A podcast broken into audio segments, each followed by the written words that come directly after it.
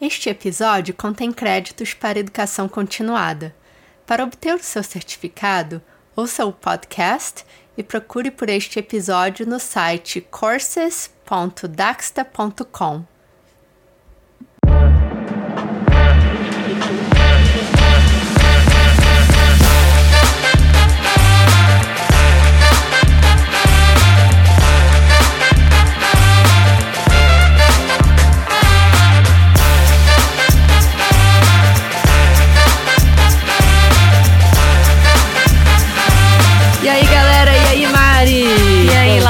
mais uma vez em mais um episódio do Tudo Aba da Daxa. Estamos de volta, sempre. A gente sempre volta, a gente é que nem bumerangue, né? Vai e volta. É isso mesmo. E aí, Marisíssima, como estão as coisas aí? Desde a última gravação. Tudo, Tudo bem, tudo bem. Choveram alguns dias, a gente achou que ia refrescar, refrescou nada, continua quente. Só pra brincar. Acabou a luz, né? Acabou a luz. Acabou a luz em Brasília. Ah, Quer dizer, normal. não, não sei se em toda Brasília. Não, nem toda né? Brasília, não. É onde eu moro, na Asa Norte. É, é conhecida como Asa ter mesmo apagões de luz constantes. Ai, que delícia. É ótimo. Que delícia. Ainda mais, ainda mais quando tá quente, né? Exatamente. Durante o ano. É. Em comparação aqui, cara, nevou ontem. Olha que loucura. Mesmo? Tava chovendo. Foi bem pouquinho. Uhum. Mas tava chovendo, aí de repente começou a nevar. Aí depois, logo depois, voltou a chover de novo. Ai, que Tava delícia. 2 graus quando eu fui buscar a Rebequinha na escola. 2 graus. Tá ótimo. Então, Dois graus tá, Tá. ótimo. depende pra quem. Pra mim, pra mim. Aí, aí a Rebequinha, 3 anos de idade, né? Ah, é inverno. Eu falei, ainda não é inverno, aqui é outono. Mas é confuso mesmo, É. né? É parecido, né? Mas, mas isso, isso é um pouco.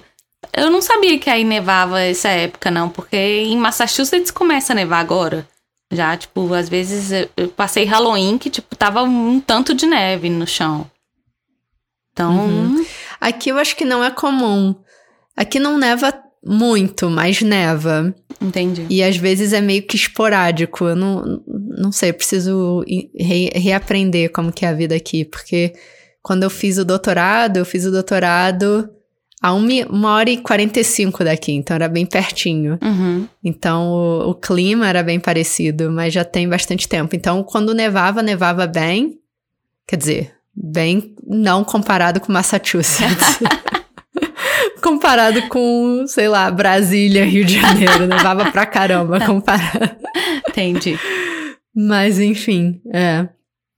Mas enfim, vou ter que reaprender e, e nunca morei nessa cidade antes, então vou ter que aprender como que vai funcionar, mas é isso. Vamos ver se de repente no final do ano, Mari, estamos tentando ver se a gente dá uma- um pulo aí no Rio, sair desse inverno e ir pro verão Verãozão. brasileiro. Bem mesmo. Verãozão. Bem mesmo. É, estamos tentando, vamos ver. Mas, Marisíssima, estou, como sempre, animada para mais uma conversa. Acho que a gente escolheu um tópico bem legal de hoje, que é sobre integridade de registro de dados. Uhum. Isso é um, é um tópico que a gente tá até desenvolvendo, né? Um workshop relacionado com esse tópico. E estamos até nos últimos três anos, é, quase três anos, acho que três anos já. É, acho que Desenvolvemos desenvolvendo software para registro de dados eletrônicos. Então é um tópico que a gente aqui na Dax a gente conversa bastante, né? Uhum. E é um tópico bem relevante para todo analista do comportamento. Com certeza. E, é- e é, às vezes a gente passa batido, né? Eu acho que às vezes, tipo assim, alguém fala, ah, é, integridade de dados. E as pessoas às vezes né, nem pensam muito a respeito, mas o quão importante é, né? E aí eu acho que esse artigo ele traz um pouco isso, assim, o quanto que a gente tem que refletir a importância disso, né? E o quanto que a gente não pode deixar passar batido, que, que não é qualquer coisa É. que vai acontecer. Eu concordo. Muitas vezes a gente foca em qual que é o sistema de mensuração, Uhum. né? Se eu vou usar frequência, se eu vou usar intervalo, duração, evento. E etc e tal. E, e, muitas vezes a gente até foca em como a gente vai resumir esses dados, né? Uhum. E a gente chama esse resumo até de sistema de mensuração, que eu acho que para mim é diferente, né? Então, então, se a gente fala que a gente vai observar a porcentagem de comportamento, esse é o resumo, né? Como que a gente está resumindo os dados. Uhum. Então, a gente está registrando o dado, de repente, a gente está registrando a frequência de ocorrência, e aí a gente vai transformar esses dados, né, numa porcentagem, por exemplo. Então, acho que muitas vezes é falado sobre. A gente identifica qual que é o sistema de mensuração que a gente vai usar, como que a gente resume os dados, e muito menos sobre a integridade dos dados. Acho que sim, e, a, e acho que muitas vezes uh, algumas pessoas nem sabem o que é isso, né? O que, que é, como buscar integridade ou como fazer para que a gente tenha uma integridade entre os dados, né? Ah, eu coletei o meu dado, beleza, que eu tenho meu gráfico e tal. Mas o que, que quer dizer integridade, né? E o que que, é, como que eu consigo fazer isso? Eu acho que é, muitas pessoas têm muitas dúvidas a respeito. Então vamos entrar, vamos falar sobre o, qual estudo que a gente está discutindo hoje? Vamos, conta aí. Vamos contar. Então, outro estudo super novíssimo chamado Toward an Understanding of Data Collection Integrity. Então, acho que seria em direção a um entendimento ou uma compreensão da integridade de registro de dados. Uhum. E aí, os autores são Cody Morris, Alyssa Conway, Jessica B. Kraft e Beyoncé Ferrucci. Ele foi publicado no Behavior Analysis in Practice agora em. Ele foi aceito em 2022. Então ele acabou de ser é, publicado online. É um questionário, né, que os autores mandaram para supervisores BCBAs aqui nos Estados Unidos para tentar entender qual, em qual estado está essa integridade de, de registro de dados, o quanto a gente confia, como que a gente usa, enfim, várias perguntas que a gente vai entrar ao longo dessa conversa. Ótimo. E acho que é importante, por que, que é tão importante esse assunto, né? Primeira coisa quando a gente está falando Por quê, de... Mário? Por quê? Porque quando a gente está falando de, né, primeira coisa, analista do comportamento. Analista de comportamento que não registra dados não é um analista do comportamento. Venhamos e convenhamos. A gente adora dados, a gente adora um gráfico, a gente adora visualizar porque exatamente faz parte da nossa ciência. Então a gente precisa ter os dados para entender os comportamentos e saber o que, que a gente vai fazer daí para frente. Então não adianta nada alguém falar assim: "Ah, a criança tá batendo na cabeça". Você fala: "Tudo bem, quantas vezes?". A pessoa não sabe, né? Então assim, é importante a gente mensurar e saber quantas vezes, o que, que aconteceu antes, o que está acontecendo depois. Então são muitas as perguntas que a gente tem e é importante a gente ter os dados para a gente entender realmente o que está acontecendo com esse comportamento. Entender o comportamento e acho que vou um pouquinho além, né?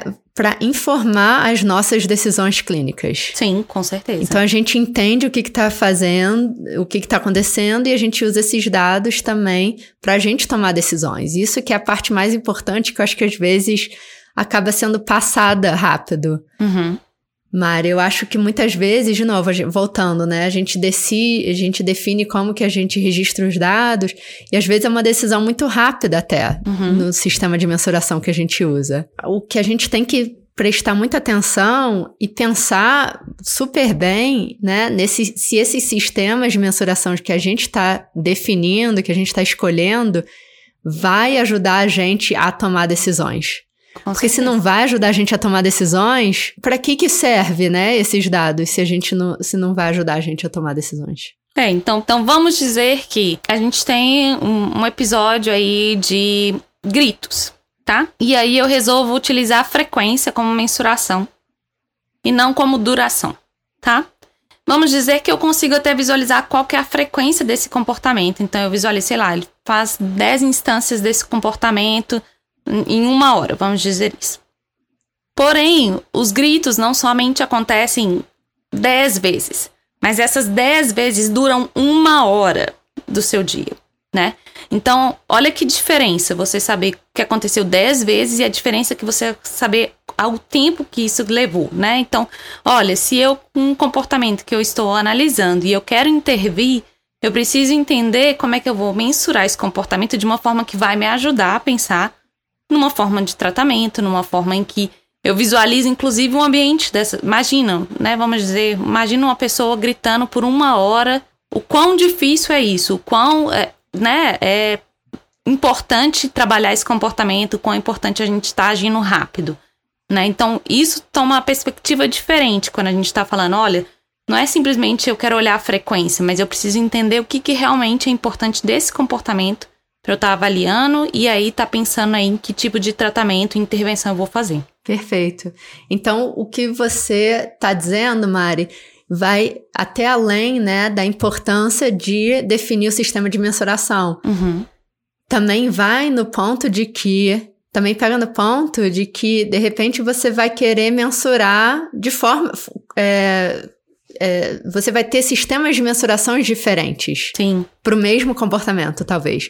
E você vai você vai querer interpretar o, o, esse comportamento de formas diferentes, né? Nesse caso, de repente, a frequência é interessante, porque você quer diminuir o número de ocorrências, mas você, talvez, o seu interesse também seja em diminuir a duração, uhum. ou talvez a duração, né? É, e, de, e o interessante nesse exemplo que você deu é que se você já registra o dado de duração, automaticamente você já tem a informação da frequência. Exatamente.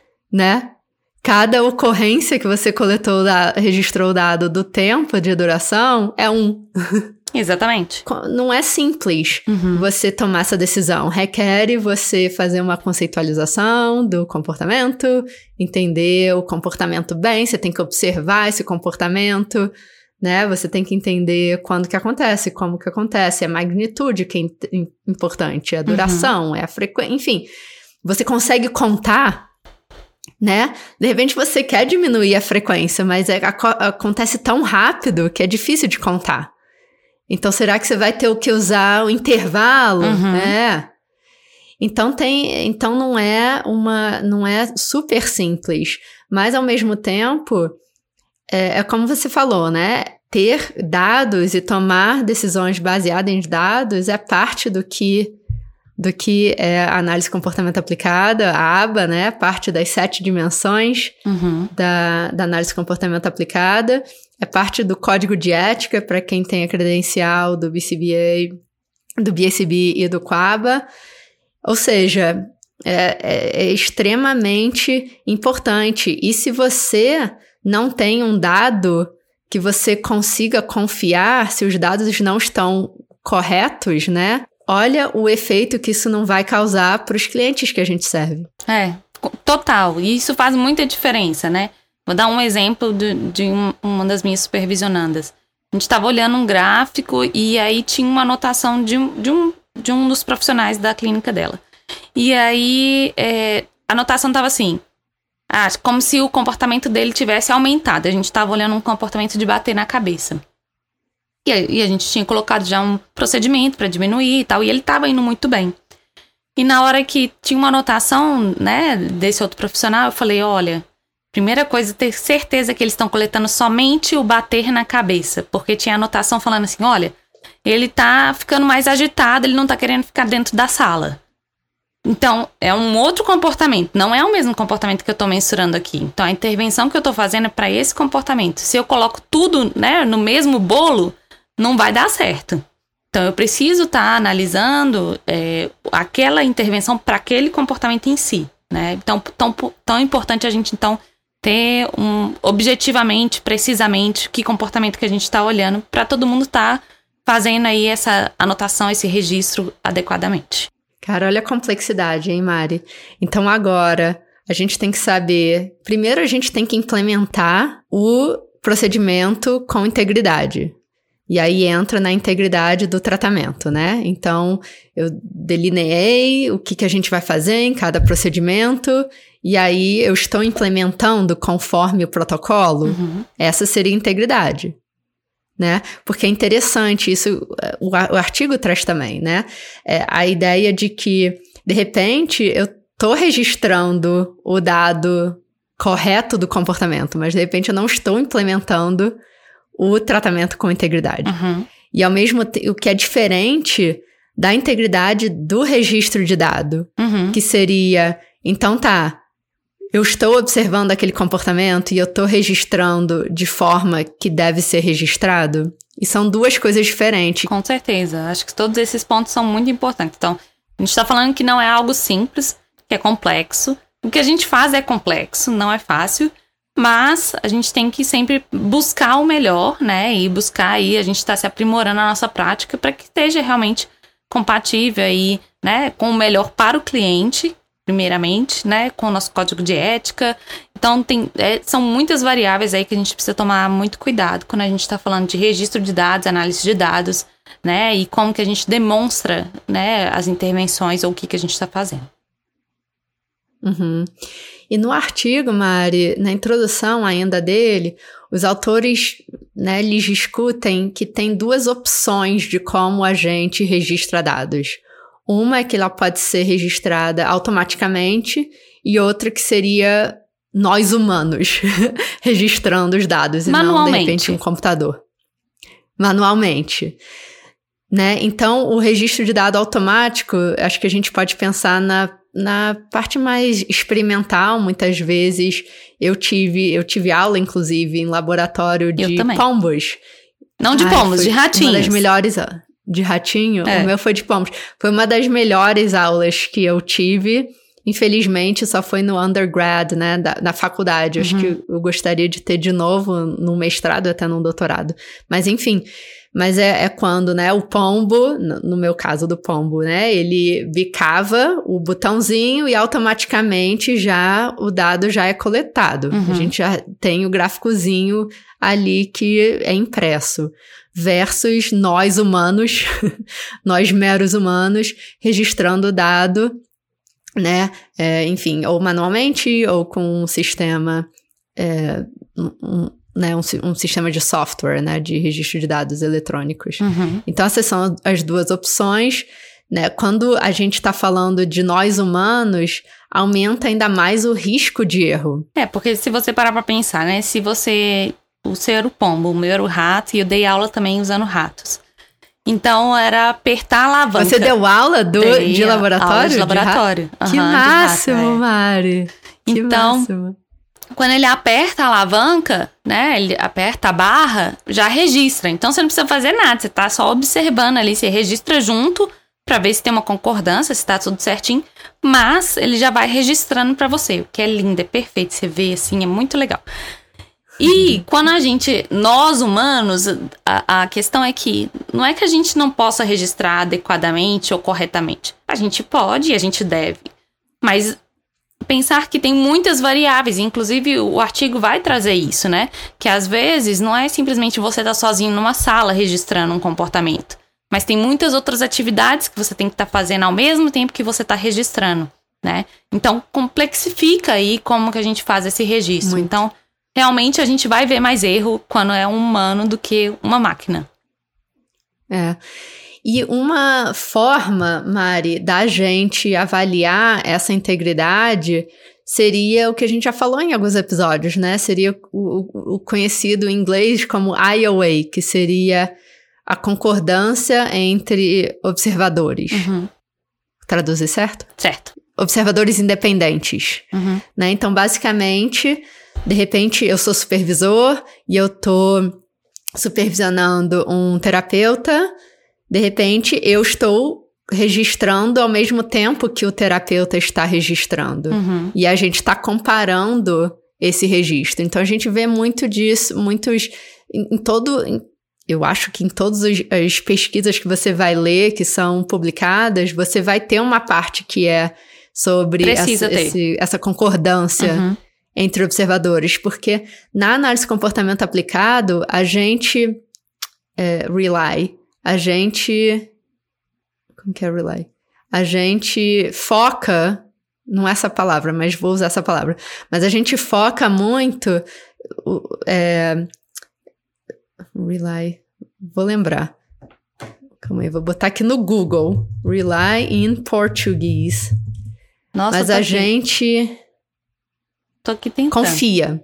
Confia, confiança. Tá dando confiança, mas não acho que, acho que não é confiança. Mas enfim, mas na análise de comportamento aplicado, a gente precisa, a gente, a gente usa os dados que a gente coleta, né, que a gente observou para tomar essas decisões. Como que a gente sabe se a gente pode confiar nesses dados? Uma das formas é usando esse essa concordância entre observadores. Então, uhum. se nós duas, de forma totalmente independente, né, Mari? Você tá de um lado da sala, eu tô do outro. A gente registrou os mesmos dados, a chance da gente de acreditar nesses dados, que esses dados são confiáveis, é muito maior. Com certeza. Do que se eu só estou vendo os dados que você registrou de uma forma independente, uhum. ou, vice-versa. Uhum. Então, essa é uma forma interessante né, de supervisores registrarem esse IOA. E não precisa ser em todas as sessões o tempo todo, né? Mas, de repente, de vez em quando, aqui e ali, quando a gente está fazendo uma pesquisa de estudo, uma pesquisa científica, normalmente tem aquela regrinha, né, que a gente quer ficar normalmente nos 30% em cada fase do estudo, né? Uhum. Na linha de base a gente quer registrar 30%. Durante o tratamento ou intervenção, enfim, 30%. Varia de, dependendo de outras variáveis, mas enfim, se de vez em quando eu posso ir observar essa sessão e registrar, trazer uma folhinha de registro comigo e, e registrar o dado ao mesmo tempo e depois comparar vai nos dar muita informação interessante, né? Com certeza. E é importantíssima, né? Você falou, ah, não precisa ser toda, toda sessão, com certeza, não precisa, até porque ninguém tem tempo para ficar o tempo todo duas pessoas coletando dados, obviamente. Seria maravilhoso, mas a gente não tem. Mas pensar que, por, por exemplo, no início, quando a gente está fazendo um treinamento, logo no início, né, de um AT, de um terapeuta novo, é super importante a gente fazer, né, para eles também perceberem o que, que é o que você está olhando, para eles também perceberem como é que funciona. Então, é importantíssimo a gente estar tá fazendo no início, né? A gente fala no início e sempre, né? Então, é, sempre tá buscando e olhando. Às vezes aparece assim, não, hoje deixa eu ver como é que tá indo aqui esse comportamento. Sei lá, eu quero ver quantos ensinos de mandos estão acontecendo, deixa eu ver aqui. E você contabilizar junto, né? Acho que também dá uma segurança também pro profissional que tá ali junto com você. Perfeito. Mari, estou amando. Acho que a gente pode ir para o próximo segmento, falar um pouco sobre o que, que a gente já sabe na literatura sobre integridade de registro de dados e entrar no, na carne né, do estudo, a gente diria, no mito do, do, do centro lá. do estudo. O que, que você acha? Bora lá. Vamos? Uhum. Então já voltamos. E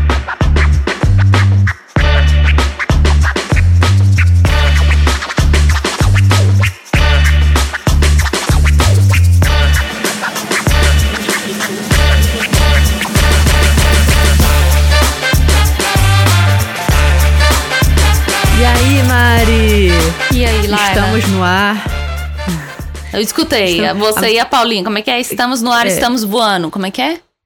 Por isso estamos voando. É, alguma coisa assim, eu lembro, eu lembro. eu escutei, tá vendo? Eu escutei o podcast. Eu falei pra ela que eu ia continuar a usar isso. estamos no ar, então estamos voando. Então, estamos voando diretamente para o estudo de integridade de registro de dados já falamos sobre a diferença entre integridade de tratamento, integridade de registro de dados, já falamos sobre a importância né, de registrar dados, já falamos sobre as duas opções, sobre o dado ser registrado automaticamente versus manualmente. E aí, uma coisa que eu acho que é interessante que o estudo fala é que, apesar de ser tão importante né, e ser tão essencial e vital, né, para análise de comportamento aplicado, a gente não tem muitos estudos, muitas pesquisas, ou quase nada de pesquisa relacionado sobre a importância, sobre é, a prevalência, sobre riscos associados com a integridade de registro de dados. Uhum. É super interessante, né, a gente pensar nisso que realmente existe uma escassez aí nessa área que precisa de muito mais pesquisa. E é isso que até no final eles vão discutir, né, no artigo, é a gente precisa de muito mais pesquisa sobre isso, né? O que a gente achou uhum. aqui foi simplesmente, né, igual você já comentou, foi um questionário que foi aplicado. Então, não foi diretamente observado, foi um questionário que foi aplicado. É um primeiro passo? Com certeza. Já traz aí elementos interessantes para a gente pensar em futuros passos, em como manipular isso. É, não foi um estudo experimental, né? Ninguém manipulou variáveis para avaliar isso. E o interessante é que tem tão nada a respeito. Então, assim, tem alguns estudos que falam sobre a dificuldade de integridade de tratamento em, né, durante a prática clínica. Tem alguns estudos falando sobre é, registro de eletrônico, uh, registro de dados de forma eletrônica, mas muito poucos. E basicamente nada, né, falando sobre a prevalência e fatores de risco, além, a, a não ser, né, que eles citam o livro do Cooper, Heron and Hayward, né, que é o livro de a Bíblia Branca, que normalmente aqui nos Estados Unidos, não sei se o Brasil também é conhecida como o, Não, a, aqui a não. Acho que as pessoas até pintam, mas não, não O livro é. branco. É. Não, não é. Enfim, aqui é conhecido como livro branco, que muita gente chama da. Enfim, é, é o livro sobre análise comportamento aplicada, a, segunda, a terceira edição, a, saiu não há tanto tempo atrás, uhum. e eles dão algumas considerações relacionadas à integridade de registro de dados. Então, eles falam a respeito de, de problemas relacionados quando esses sistemas não são bem é, não são bem identificados, né? Não são bem designados, não sei se é essa palavra. Delineados, é, Ao acho, mesmo não? tempo fala sobre a dificuldade delineados, quando o, o treinamento, né, não é bem feito, o treinamento de como fazer esse registro é bem feito, ao mesmo tempo influências dos observadores, né? Então, tipo, de repente eu estou registrando o dado, mas não estou registrando o dado de forma correta por devido a variáveis diferentes, enfim. Mas esses são algumas informações que o Cooper tra traz, né? E não necessariamente muito focado em pesquisas. Isso são uhum. né, é, experts que estão dando considerações que, poxa, acho que já ajuda bastante a gente, mas é sempre importante ver o que, que a pesquisa científica vai dizer é, ao mesmo tempo, né? E eles falam também que tem algumas outras pesquisas relacionadas à importância de registrar dados de forma certa, de forma correta, né, accurate, de forma correta, e tem alguns grupos de estudo que já, alguns, gru alguns grupos que já fizeram alguns estudos relacionados a estratégias de supervisão e outros, de novo, relacionados a registro de dados eletrônicos. Mas são poucos é, que são, nesse caso, citados, mas, de novo, interessante a ideia de obter informações sobre fatores de riscos, sobre né, intervenções usadas quando a, integridade de dados, enfim, so, relacionadas à integridade de dados, se não está não tá sendo feita de forma positiva. Enfim, tem muitas, muitos tópicos relacionados à responsabilidade de quem registra dados, sobre é, o treinamento de quem está registrando os dados, sobre quais são os sistemas de coleta de, de dados, enfim, tem muitas muitos tópicos relacionados a esse tópico, ou muitas variáveis relacionadas a esse tópico que seria bastante importante que sejam estudadas para ajudar a gente, né, no nosso dia a dia. Sim, e, e, aí eles vão chegar no, né, qual que então é o propósito do estudo, né, o que que eles estavam buscando entender. Eles estavam então buscando entender informações aí que eram relacionadas a fatores de risco, né? E como é que as intervenções, quando você estava, né, treinando alguém como se você tivesse, né, ensinando alguém como coletar um dado, né? E aí Perfeito. eles perguntaram a analistas do comportamento, como a Laila já comentou, eram BCBAs, né? Como é que eles faziam essa coleta. Diz, né? É, e eles estavam é, entrando aí como, né? Então eles olhavam, fizeram questionários para esses analistas do comportamento sobre como eles coletavam os dados as práticas deles e quais eram, né, o que, que eles tinham de preocupações a respeito. Então, eram é, BCBAs e BCBAs-D, o D seria nível de doutor, ou seja, são supervisores de caso, muitos deles, né? Ou todos eles. Foram no total é, 232 participantes que eles usaram os dados, enfim, eles conseguiram recrutar mais do que isso, mas eles só conseguiram usar os dados de 232 participantes. É, 90,5% deles, ou seja, 210 participantes eram BCBAs e 22 participantes tinham também o doutorado. E o interessante que a gente vai ver na, na parte demográfica é que muitos deles já atuam, a maioria já atua há pelo menos cinco anos. É, há pelo menos cinco anos. O que é interessante é que no estudo os autores dizem que eles já são é, supervisores seasoned, né? Ou seja, que eles já têm um tempo legal de, de dar supervisão. Ao mesmo tempo, para mim, eu fico, caramba, cinco anos, será que é? Né? Acho que no nosso campus, considerando que essa credencial não existe há muitos, muitos anos, é interessante que cinco anos a gente já, já acha que são supervisores seasoned. Um, enfim, é, mais, mais experientes, né? Que eu, que eu gostaria de dizer. Ótimo. Acho que essa palavra seja melhor. É. E aí, então, eles fizeram um questionário que tinha 68 perguntas, né? E ele, esse questionário consistia, então, de duas partes, né? O primeiro segmento era focado, então, em informações relevantes aí, como que né, esses dados eram coletados. E a outra parte aí desse, desse questionário era então relacionada a um outro estudo que eles utilizaram o mesmo questionário para fazer aí duas partes aí numa tacada só, que eu achei muito legal. Então, quando eles olhando somente para esse estudo, eles tiveram 37 questões, né, que eram questões de múltipla escolha, né? Algumas eram sim, não, perguntas, né, e algumas eram abertas, né?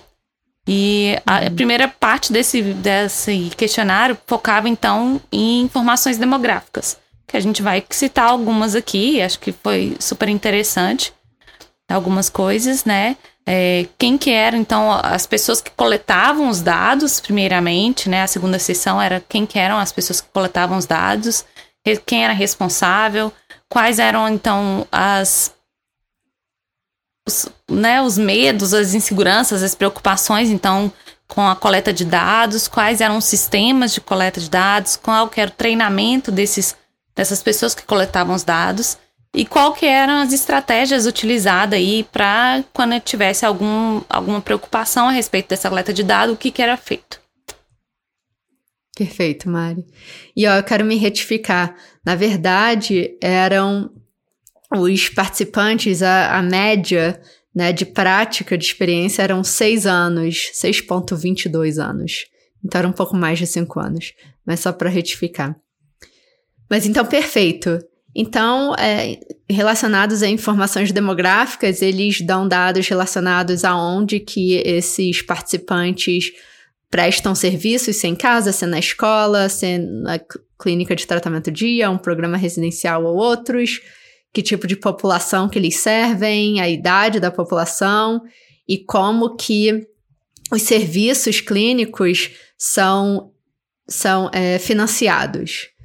E o interessante, né? E o interessante disso é que relacionado à localização do, dos serviços clínicos era, foi relacionamento relacion, relacionamente não sei se é essa palavra enfim mas a maioria presta serviços em casa, mas não é uma, uma maioria tão grande, né? Então, era em casa, na escola e na clínica de, de tratamento dia, era a maioria dos, dos participantes.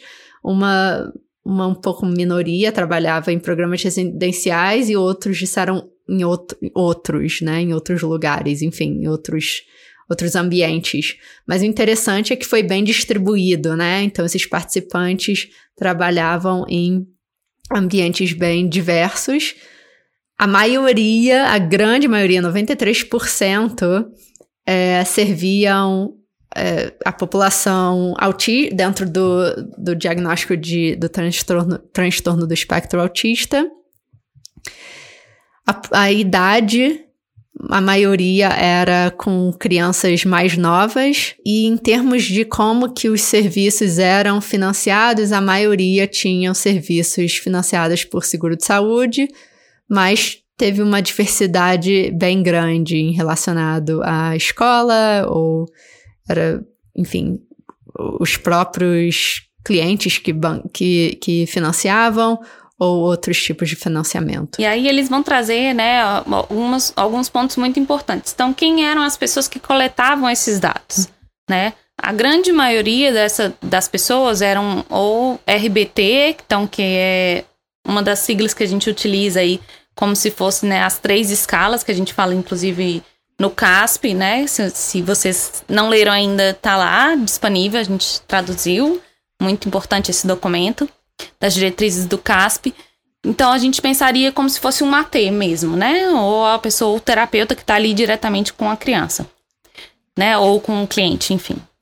É, eles eram um total de 8, 87% aí dessas pessoas que registravam os dados. O que é importante a gente saber, né? Então, os, os dados eram registrados por pessoas que normalmente tinham alguma experiência mas não tanta experiência assim, vamos dizer, né? Por ter, ter um treinamento, mas não era um treinamento avançado em análise do comportamento, ou, ou em dados, ou análise de dados, nem nada disso. Então, acho que é uma informação importante para a gente saber que eram pessoas que estavam diretamente ali com os clientes que faziam esses registros. Outra coisa interessante que eles trazem é que, normalmente, né, é, não somente é, eles eram esses, as pessoas que coletavam esses dados normalmente não coletavam somente de uma criança. Então, por exemplo, né, vamos dizer que eu e a Laila coletamos do João. Né? Então, tinham mais de uma pessoa coletando dados para um mesmo cliente, o que também é interessante saber. Né, que os dados não são somente por de uma dia, pessoa, hein, né? Mari? Por dia. Era por dia. Por dia, a média eram duas pessoas, o que eu achei muito interessante. Eu tive que ler algumas vezes para saber se era na equipe, mas não, é por dia. Por dia, exatamente. Então, é, eu tenho experiência de às vezes ter três pessoas, quatro pessoas coletando dados na, no mesmo dia daquela, daquele cliente. Então, assim, são muitas pessoas coletando dados, né? E são essas pessoas que normalmente vão estar tá registrando aí o que está acontecendo, né? Como é que estão. Né? Ah, deixa, uma coisa importante para falar desse estudo. Eles estão olhando ali que comportamentos problema, eles não estão olhando a habilidade de aquisição. Então, eles estão olhando somente comportamentos Boa. problema, porque eu acho que isso faz diferença da gente pensar, né? Vai fazer muita diferença. Legal. E o interessante é que, olha, então a média por dia eram dois, dois, duas pessoas registrando dados. Né? Então, se a gente pensa que a maioria dos clientes que essa população trabalhava eram, crian eram crianças menores, né? De repente, eles estavam recebendo intervenção precoce de repente, enfim, 30, 40 horas. Tô chutando, não é verdade. Não sei se é verdade, pessoal. Mas a ideia é que provavelmente, né, tinha um, um terapeuta de manhã, um terapeuta à tarde. O que é o que faz todo sentido nesse caso. E o interessante foi que eles também deram os dados sobre um, no período de três meses. Então, quantas mais ou menos pessoas diferentes registram dado num período de três meses? E a média foi 5,4. Ou seja, quase seis é, terapeutas em três meses. E eu acho que isso foi um dado interessante porque a gente trabalha num campo que a gente observa muito turnover, né? Que seria muita gente indo e vindo, uma rotatividade relativamente alta, ainda mais de, de terapeutas. Mas é interessante que talvez cada cliente tenha em média né, de 5 a 6 terapeutas numa equipe, que é um número relativamente alto é, dependendo do caso. É, e se você parar para pensar, só voltando nesse ponto, depois no final eles discutem a respeito disso também, mas não vou falar tudo que eles discutem lá na frente. Mas o quão importante, né, o treinamento. O pessoal vai ter que ficar até o final, Mari. é, exatamente, criar o suspense. Né, o quão importante é você treinar essas cinco, seis pessoas a coletar o mesmo dado, né? Então elas têm que coletar Isso. o mesmo dado para você ter o dado que seja realmente fidedigno ao que está acontecendo. Então a complexidade aumentou ainda mais, né? Porque já é complexo se eu treino uma pessoa. Uhum. Agora a gente tem uma equipe de, de repente, quatro, cinco, enfim, seis pessoas. Olha a, o grau de complexidade para treinar, para implementar o tratamento de forma, de forma é, correta, né? Uhum. Com integridade e também de registrar o dado enquanto você está trabalhando em várias, né? Enquanto você está implementando o, o, o protocolo, enquanto você, enfim, tá, tá né, pegando os materiais e se organizando para as tentativas. Isso, de novo, você falou, foi uma perfeita colocação importante, que o foco desse estudo foi em comportamento disruptivo, ou seja, aumenta ainda mais a complexidade quando a gente está discutindo um comportamento disruptivo. Sim. E olha isso, Mari. Aproximadamente, então eles perguntaram aproximadamente, então, de novo, é uma pergunta, né? A gente não está observando, a gente fez, a, né? Os autores fizeram a pergunta e o pessoal respondeu. Aproximadamente, qual que é a porcentagem de registro de dado que incluiu um segundo observador? Ou uhum. seja, o que a gente estava falando do IOA, né? Da concordância entre observadores. 14%. Eu vou te falar, eu fiquei surpresa, eu achava que ia ser menos. Eu até achei Já que é um número baixo. É. Já é um número baixo. É. é um número baixo, mas eu achei interessante. Tipo, ó, tá, tá até acontecendo. Não é que não acontece nunca, acontece. Né? Não é tão. Mas sabe o que eu pensei também? Olha só, quando a gente volta lá para os serviços clínicos, como que os serviços clínicos são financiados? 21% foram financiados por financi financiamento federal, estadual ou de pesquisa. Então, a, a minha, pesquisa a, é o a minha, o se eu fosse chutar, isso talvez seja devido às pesquisas que estão sendo feitas durante o tratamento. Não sabemos, mas é o que eu chutaria. Faz todo Porque sentido. na minha experiência é muito difícil observar, é, raramente eu observo outras pessoas fazendo essa observação uhum. além. É. Ó, os, os, ó, os autores não falaram isso, gente. Isso é minha. é minha. Laila, é da Laila. É da Laila. É, da Laila. Mas faz sentido a gente para pra pensar nisso. Me faz total sentido. Mas, pelo é. menos é alguma coisa, Laila. Vamos é pensar alguma assim. Coisa. Vamos é muito coisa. alguma coisa. É. Isso aí. E aí, então vamos lá. Uma ah. das coisas importantes que eles falam, né, é as responsabilidades dessa pessoa que está coletando os dados. Né, e que eu acho que é extremamente importante. Porque não é simplesmente a pessoa que está coletando dado. Ela não simplesmente está lá e coleta o dado e acabou. Não. Ela normalmente ela tem outras coisas que ela tem que fazer, alguns cuidados, implementar tratamento para outros clientes, coletar dados de outros clientes, às vezes ser professor, ensinar uma classe de alunos. Então, assim, não é tão simples assim, né? Então. O, o... Às vezes você é um pai, né? Você é um pai, você tá coletando. E aí eles vão falar sobre isso. Que a gente tem. Uhum. Que às vezes a gente põe um pai e uma mãe para coletar um dado, né? E, e o quão, quanto que a gente tem que pensar a respeito disso, sobre. Né? Que tipo de dado que a gente está pedindo para eles coletarem? Né? Que tipo de mensuração que a gente está usando? Talvez o que a gente pensa não é a melhor mensuração. Pode ser ótimo para a clínica, mas talvez em casa a gente precisa adaptar aí para as rotinas, porque um pai e uma mãe tem muita coisa para fazer em casa, né? Então não é simplesmente coletar algum dado. Isso é interessante, né, Mari? Porque a gente já está falando da complexidade, né? Então tem muitas acho que isso demonstra a complexidade, né? E como que podem ter atividades que estão ocorrendo no dia a dia dessa pessoa que está registrando dados e pode competir com o registro de dados, né? Porque de repente você tem que, né? Você vai estar tá lá manejando o comportamento e agora, além disso, você precisa registrar o dado. E eu acho que foi muito feliz o que você falou, né? E como que isso deveria impactar o, o tipo de sistema de mensuração que a gente escolhe. Uhum. É. Perfeito. Yeah. Mari, o que, que você acha da gente continuar no próximo segmento? Ah, eu tô tão empolgada, tava aqui conversa. falando, falando, falando, nem, nem parava, mas tudo bem. Não, não tem problema, a gente, a gente continua volta, a gente falando. Volta. Tá bom. Em dois segundinhos a gente já volta Já aí. volto.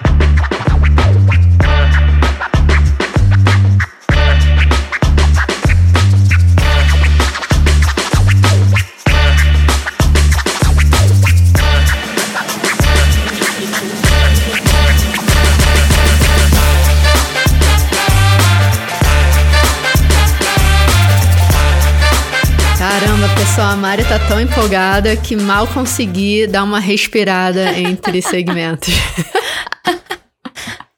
É que eu quero falar tanto sobre esse assunto, tô tão empolgada a respeito que tô aqui. Para de falar, não. Tô amando, tô amando, tô amando. Então vamos continuar, não vamos perder tempo não, Mari. Fala Então, mais pra gente, conta então- mais, conta mais. Então, gente, e acho que é uma pergunta super importante que eles fizeram nesse Qual a questionário. pergunta? Foi, eles perguntaram assim, sobre o quão, o quanto que os BCBAs, BCBAs D, né, eles achavam que era realmente aquele dado que era coletado era realmente um dado correto, era, né, a acurácia dele estava correta. Mari, antes de você dar a resposta, Ah, vai. Ah, uma coisa que eu tava pensando quando eu li isso, acho, sabe o que, que eu acho que seria legal? O pessoal tá escutando, acho que muita gente ou registra dados, e ou muita gente ou supervisiona pessoas que registram dados. uhum. O que, que você acha da gente ler as perguntas e dar uma oportunidade pro pessoal pensar o que, que eles acham da, Interessante, interessante. da experiência deles? E aí a gente, dá, a gente dá uns dois segundinhos, o pessoal pensa e a gente dá a resposta Tá bom, ótimo. do pessoal. O que, que você acha? Uhum. Porque acho que vai ser uma autorreflexão legal. Eu fiquei me perguntando isso também. Acho que é uma autorreflexão muito legal, que é, acho que usando essa autorreflexão, né, dependendo da sua resposta, talvez vai impactar o seu dia a dia no seu serviço clínico. Ótimo. O que, que você acha, Mário? Então, vamos vamos lá. lá. Então vamos lá. Vou- vamos repetir. Então a pergunta é, vai lá. Quando que você duvidou de algum dado, que, da acurácia de algum dado que foi reportado pra você? Primeira pergunta. seria assim, se você duvida, né? Acho que de repente seria isso, ó. É, se você, du- duvida ou- ou duvida- duvidou já. Ou duvidou, é. Então É. pensa, né, pessoal, no, no, nesse dado que você está registrando ou que você está supervisionando alguém, você duvida da, da- de- do quão correto, né, esses dados são. E, acho, que- e a resposta é sim ou não, só isso que a gente está querendo saber, sim ou não. Então o pessoal acho que já deu... E depois conta pra gente, acho que a gente podia botar isso até no Instagram, hein, Mari? Eu acho. Vamos fazer a, a enquete. Então, ó, 76%, 76, vamos parar para 76% disse que duvida ou já duvidou. Uhum. 76%. É muito alto, né? Será que será que a gente repete mais uma vez? 76%. Cara, é um número muito alto. É. Porque não é só da gente duvidar. Agora, é lembrando, né, do impacto que. Vamos supor que eles estejam certos. Ou vamos supor que muitos estejam certos. Ou que metade esteja certo. Que, em termos de que o dado esteja errado. Né? Vamos supor que metade do pessoal que está duvidando, o dado está incorreto. Olha como que a gente está tomando decisões para os clientes que a gente está servindo. Não é? Então vamos para dois segundinhos para importante é refletir isso, né? isso. Uhum. Uhum. Muito importante. Então vamos lá. Então eles dividem, Mário, uma coisa que a gente ainda não falou antes, eles dividem sobre a acurácia, né, que você falou. Então o quanto correto e o quão reliable, consistente Uhum. O dado, né? Se a gente duvida da consistência, ou seja, de repente eu tô coletando o dado correto hoje, mas de repente não amanhã. De repente Sim. não depois de amanhã. Né? Essa que seria a diferença do, da consistência. Pessoal, então acho que essa é a pergunta, né? Você duvida da consistência de qualquer dado que esteja sendo registrado? Sim ou não? E vamos lá, o que, que o pessoal disse? Quantos disseram sim? 72%. 72%. 72%. Ó, a gente vai Duvida. ficar repetindo isso. Duvida. Ou já duvidaram. Exatamente.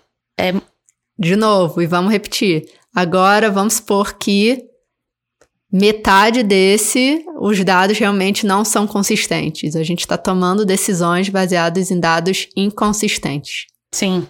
Então vamos lá, próximo. Se o, a pessoa que coleta o dado alguma vez falhou em completar a, a coleta de dados. Então vamos lá, pessoal. Se você registra dados ou se você supervisiona alguém, alguém já deixou de completar os dados? Resposta é sim ou não. E vamos lá, quantas pessoas disseram sim? 85%. Isso não é se você acha, né? Isso é se já aconteceu. Uhum. 85% disseram sim. Então, o que, que a gente faz se a gente não tem dados, Mari? Como que a gente toma decisões? Não toma, né? Não toma. Porque não dá para tomar no achismo, né? E agora, né? Então, voltando, olha o impacto disso, né, no nosso dia a dia. E aí, vamos pro próximo? Sim. Se as, a pessoa que coleta o dado completa o dado antes do evento ocorrer. Então, o comportamento nem ocorreu e eu já registrei. Pessoal, vamos responder essa pergunta. Então, se você já coletou, registrou, se alguém que você supervisiona registra antes. Esse foi, inter... Esse foi legal a resposta. Quer dizer, devia ser 100%, mas. Então, 90% foi que não, né? Então, 90% das pessoas, mas 10% registram o dado o comportamento antes dele ocorrer. Então a gente uhum. nem sabe o que vai acontecer e a gente já disse que, que aconteceu. Que, que aconteceu. Uhum. E o que que aconteceu. Uhum. E vamos lá. Próximo. Próximo, esse é muito importante. Então, se o, a pessoa que coleta o dado, se ela já preencheu, então, né, a coleta de dados deles no registro, né? Se foi colet feito depois do que deveria. Então, de tá? repente, terminou a sessão e eu registrei. E aí eles quebram, né, Mari? Eles quebram entre se é se no sim. final da sessão, se é uhum. no final da hora, ou do dia, ou da semana, ou do mês. Uhum. Caramba. Cara, eu nem me lembro o que, que eu tomei de café da manhã hoje, Mari. Como que eu registro? Ah, eu lembro porque eu tô em dieta, então eu sei qual que, que é. Preciso saber o que, que é. Você precisa saber quanto que é, mas você consegue saber a quantidade? Você lembra da quantidade? Minha filha, sei tudo. Tudo. Então, Dieta, então, meu filho, na, na história não pode bobear, não. Não pode bobear. Mas, pessoal, olha, se a gente está falando de um comportamento complexo, né? As dificuldades que é se a gente registra dados depois do, da ocorrência né? A probabilidade de ter erros, a probabilidade de não ser é, consistente, fidedigno, aumenta muito. Uhum. E olha, 68% disseram que sim, que, que, que, que esse registro é feito depois do, de quando ele deveria ser feito. 68%. Ou seja, muito dado que a gente está usando para informar decisões e decisões importantes, né? Uhum. Nesse caso específico para registro de comportamento disruptivo, ou seja, talvez a gente está fazendo, tomando decisão relacionado a é, se a gente vai mudar a intervenção, se a gente vai manter a intervenção, enfim, baseado em talvez dados que não sejam é, consistentes ou corretos. E Mari, esse exercício acho que não é para fazer ninguém. O nosso, a intenção não é para ninguém se sentir mal, né? Eu acho que a ideia é para refletir e pensar, em, né? Pensar em como, qual que é o impacto disso tudo e como que de repente a gente pode tentar determinar barreiras. Uhum. Eu acho que isso que seria interessante, né? Como que a gente determina barreiras? Quais são as barreiras para poder registrar o dado corretamente, consistentemente, na hora que deveria é, ser registrado, para aumentar a fidedignidade desses dados, o que vai levar a gente a poder tomar decisões mais informadas que vai ter um impacto direto no tratamento do cliente que a gente serve. É. E não para por aí, né? Acho que tem outras, outras perguntas que eles fazem que são extremamente importantes também. Vou pular um pouco lá para frente para a gente dar conta de falar sobre vários assuntos, várias coisas que eles trazem, né? Eles, eles perguntam, né? Você usa similares métodos de coleta de dado ou folhas de registro para todos os seus clientes? E aí. So, basicamente a pergunta é se é a mesma, né, Mari? Se então é, é isso a pergunta. Se você usa a mesma folha de registro para todos os seus clientes. E aí o dado é de que 81% das pessoas falaram que sim. Então, a folha e de registro. Qual é o problema disso, Mari? Então, uma folha de registro em que você não tem especificamente qual que é a dica que você está utilizando para aquele específico, aquele cliente. Você não tem especificamente, né? Tem várias coisas aí que você, né? Ali, não só a forma de registro, né? De dicas eu falei por causa de habilidades quando a gente está ensinando. Mas quando a gente está falando de comportamento desse problema, né, muitas vezes eu não estou pensando qual que é o tipo de mensuração que é mais adequado. Então, voltamos lá para frequência, para duração. Então, eu estou utilizando o mesmo tipo para verificar um problema de comportamento. Então, ah, uma criança mordeu a mão, uma criança bateu na cabeça, uma criança se jogou no chão, uma criança teve birra. Então, todos os comportamentos eu estou utilizando a mesma forma de coleta de dados para esses clientes. E esse dizem, né, se você usa parecidos, métodos parecidos ou registros parecidos. E eu acho que a segunda parte dessa pergunta, não sei se é a segunda parte, mas a, a pergunta seguinte, acho que ajuda a clarear um pouco. Uhum. Que, que seria assim, se você disse que sim, né, então esses 81% que disseram que sim, que usa métodos parecidos ou folhas de registro parecidos, o quão similar são esses métodos através dos clientes. E aí eles perguntam se, em termos de replicação exata ou mudanças mínimas, ou ao mesmo formato, eles, ou se eles são totalmente individualizados. Então, acho que de repente essa é uma outra pergunta interessante para o pessoal responder, né? Então, assim, pessoal, se você tem o seu cliente, ou se você está trabalhando com seu cliente, com né, mais de um cliente, você está usando a mesma folha de registro, e sim, é uma replicação exata, 8% disseram que sim. Então, é exatamente a mesma. O que, Mari, vai muito do seu ponto, né? Que se é exatamente a mesma, a probabilidade de você não estar individualizando esse programa para esse cliente pode ser alta, é. né? Ou pode ser que foi uma coincidência que esse cliente tem, né, precisa da mesma dessa forma de registro exatamente igual para o tratamento. É, mas quando eles falam, né, quando a gente com individualiza completamente, e aí que é o dado interessante, que é assim, então olha, quem que realmente individualiza para os seus clientes?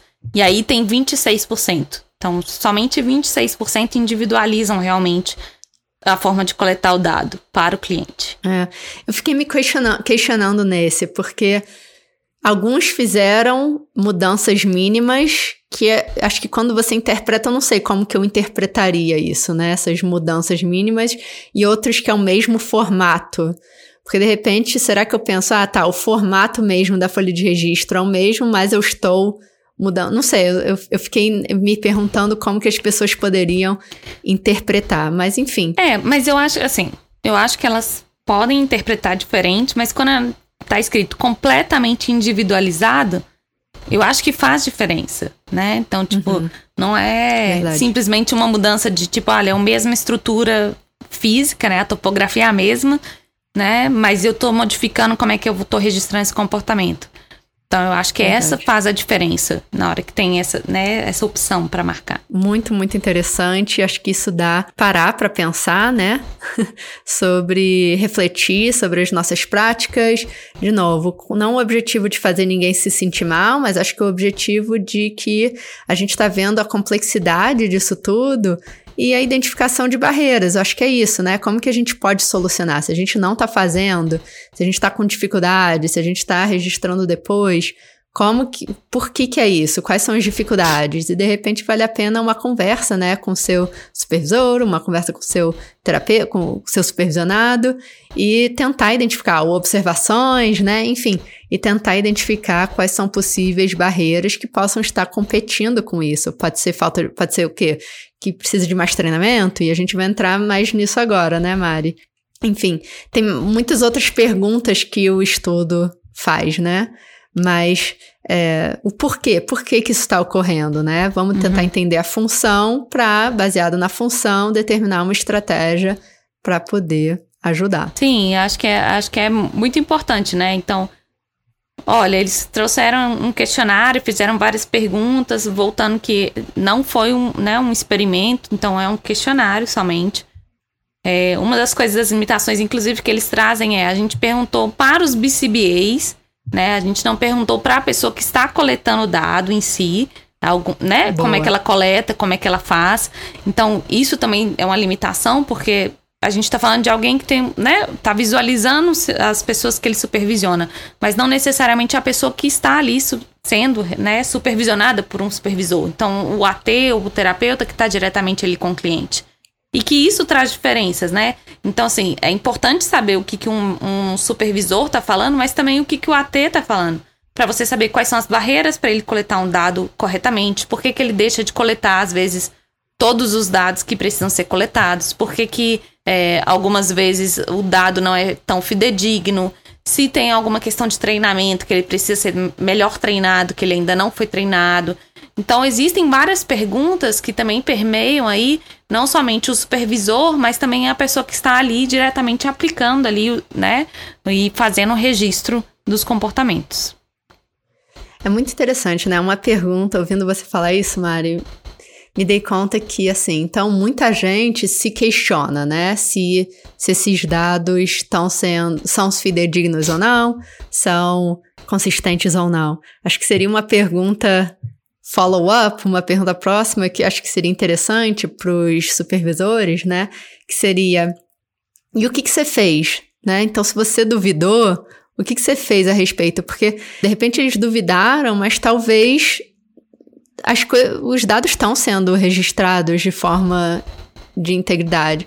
Então, como supervisor, não deveria ser uma dúvida que você tem. Ou se é uma dúvida que surgiu, você deveria responder a sua dúvida, né? Com certeza, né? Acho que faz total sentido.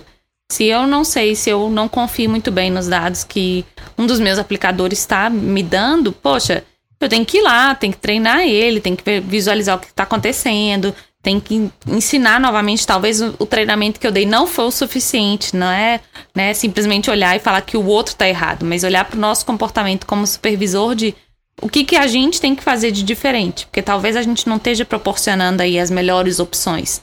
Né, para esse aplicador estar tá realmente fazendo um bom trabalho. É, e se a gente está falando de comportamento disruptivo, e acho que isso vale para qualquer comportamento mesmo, né? Muitas vezes um treinamento acontece num ambiente análogo Muitas vezes acontece num escritório e não durante a sessão. de repente a gente está fazendo um roleplay entre nós mesmos e na hora né, da sessão mesmo, no ambiente natural, tem muito, muitos mais varia variáveis, a complexidade aumenta bastante e de repente esse comportamento não generalizou. Pode ser. Uhum. Ou pode ser que eu aprendi, mas enfim, é, conforme eu vou implementando, a integridade vai diminuindo. Então, eu acho que tem essa parte, né, Mari, que você trouxe sobre se eu estou me questionando, eu deveria identificar o que está acontecendo. E eu acho que ao mesmo tempo seria interessante ter uma, uma visão proativa também. Uhum. Da forma de que, de repente, eu não quero, eu não quero me duvidar, não quero duvidar.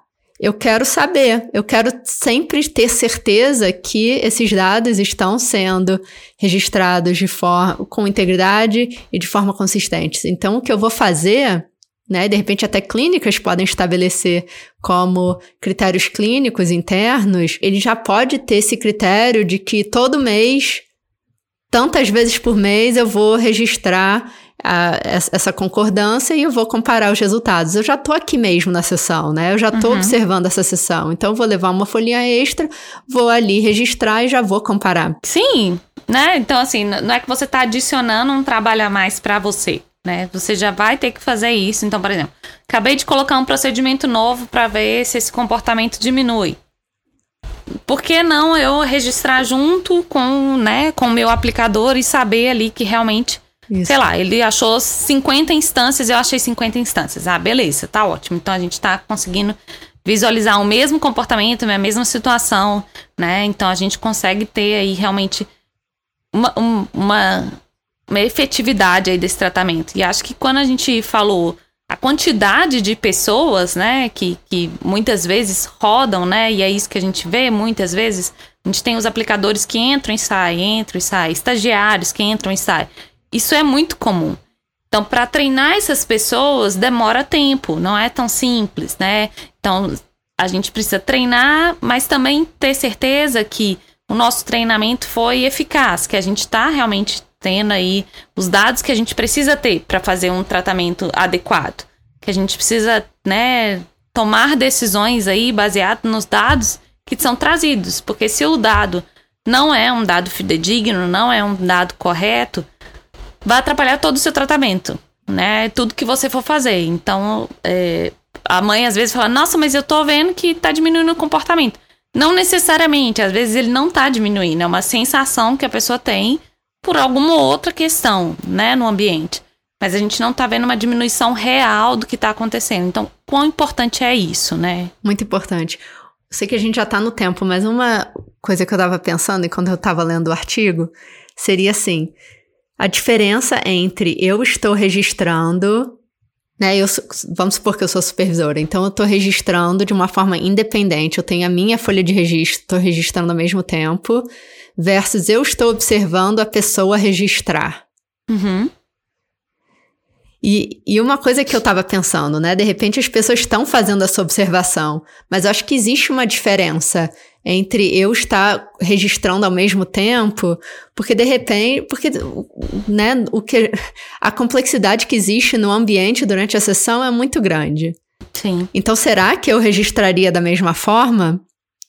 E isso talvez vai te ajudar a melhorar a definição operacional. Isso de repente vai te ajudar a avaliar se realmente esse sistema de mensuração, né, está é, sendo efetivo. Enfim, acho que pode te dar muitas informações que vai além dos dados até estarem corretos ou estarem fidedignos ou estarem é, consistentes. É, não, e acho que uma outra coisa que você falou e e que faz toda a diferença é se eu estou registrando junto com o meu AT, com o aplicador, e é, eu visualizo que ele tem que não só registrar esse dado, mas ele está manejando, por exemplo, para essa criança não bater a cabeça numa quina, por exemplo, né? Então, assim, uhum. o, com, uh, o complexo e difícil fica isso, né? Não é somente assim, ah, eu tô vendo que ele não está registrando. Não, mas deixa eu me colocar no lugar dele também ver se eu conseguiria fazer a mesma coisa né? Isso. E Mari, é, uma, a gente falou muito de terapeuta, de supervisor, né? Mas o terapeuta, nesse caso, seria a pessoa que está implementando, né? De repente, Sim. se for o pai, seria o pai. Uhum. Então, acho que é importante só clarificar. Mas olha, adorei mais uma vez um tópico bem importante. Esse artigo, eles discutem é, tópicos que vão um pouco além do que a gente trouxe hoje no podcast. Então, o pessoal interessado dá uma, dá uma olhada nele. Mas eu acho que a gente conseguiu trazer a essência do artigo nesse, uhum. nessa discussão, Marizinha. Acho que sim. Acho que, que, que, a gente traz os pontos mais relevantes. Obviamente, tem muitas mais perguntas, né? São 37 perguntas. Com certeza a gente não falou todas elas. Mas ah, dá uma olhada, quem tiver interesse, acho que é importante. E também dá uma perspectiva para a gente olhar o nosso próprio comportamento como supervisor, né? O que, que a gente, uhum. como é que a gente está fazendo com os nossos supervisionandos. Isso aí.